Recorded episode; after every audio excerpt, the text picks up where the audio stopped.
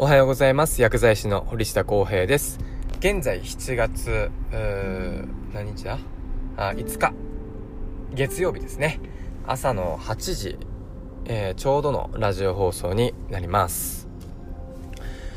今日は鹿児島の方は天気がいいですね。えー、多分今週今週末あたり、まあ、梅雨が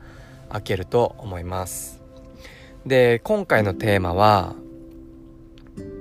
目的によって摂取する栄養は変わってくるよねっていうことで、えー、話していきたいと思うんですけれども、まあ、近年、まあ、タンパク質要はプロテインの、まあ、ブームですよね、えー、コンビニとかあースーパーとかいろんなところに、まあ、行くたびに、えー、結構目玉商品として、えー、プロテイン 12g 入ってますとかさ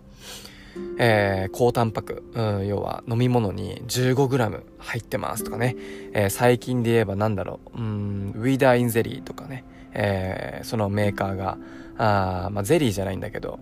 プロテイン飲料を、数ヶ月前に新商品で出してましたよね。だいたいプロテイン飲料っていうのは、うん、まあ、11g とか 12g ぐらい入ってますって書いているんですけどその V ダインゼリーのメーカーに関しては、え、15g 入ってるとね、まあ、かなり他のメーカーと見比べた時に多分トレーニングしてる人にとってはえ 15g 入ってんの？っていう風にね、えー、結構注目されるような商品なんじゃないかなと思います、まあ、細かく言うとねえやっぱり飲みやすくしているわけですからあ結構糖質が高かったりとかあ、まあ、しますのでなんだろうこう一概にこれめちゃくちゃいいねっていうわけではないと思うんですけど、うんまあ、特に体を結構鍛えるし鍛えてる人、えーまあ、ボディービルダーだったりとか、まあ、トレーナーさんだったりとかある程度結構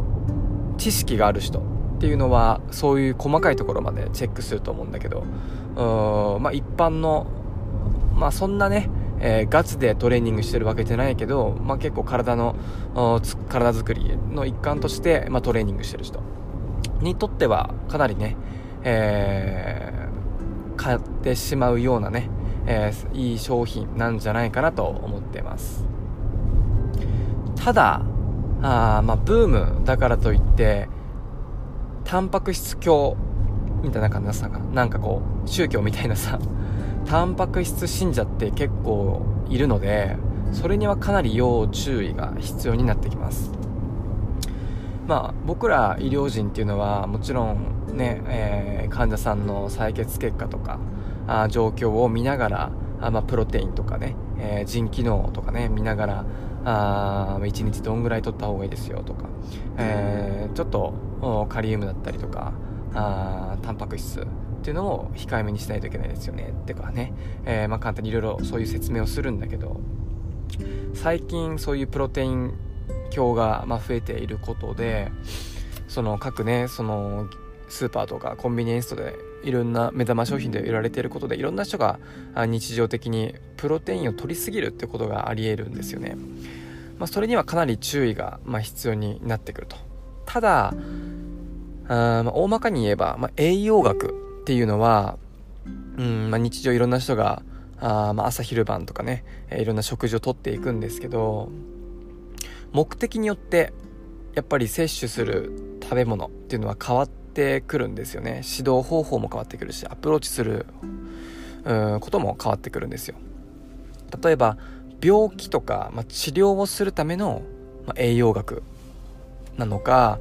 アスリートのための栄養学なのかボディービルダーとかダイエッター、まあ、ダイエットしてる人への栄養学だったりとか。あと健康づくりのための栄養学だったりとか。それぞれやっぱり目的によって変わってくるんですよね。なので、えー、例えば鍛えてる人ボディービルダーの人の対して、えー、タンパク質取りすぎは注意してください。えー、これぐらい取るのはやめてください、うん、例えばあタンパク質量かけるうんあ違う違う違う。体重かける2とかさ、えー、例えば俺が7 0キロだったら 140g 1日取ってくださいとか。もしくはそれ以上取ってくださいとか。ただそういう指導方法だけだとじゃあそれが高齢者に、えー、目上の方にしていいかどうか。つったら疑問が残ると思いますし。なので目的によって栄養学指導する方法っていうのは変える必要があるんですよね。なので、えー、最近、えー、仕事柄、え、トレーナーさんといろいろ関わる機会も多いですしいろんなあそういうトレーニングしてる人との関わりが増えてきてる中で、えやっぱそこはしっかり、えご自身で理解をした上で、え日常の食生活を送った方がいいんじゃないかなと思います。ということで今日はあ各目的によって、えー、栄養学は変わってくるよというテーマで話をさせていただきました。ということで今日も一日頑張っていきましょう。バイバイ。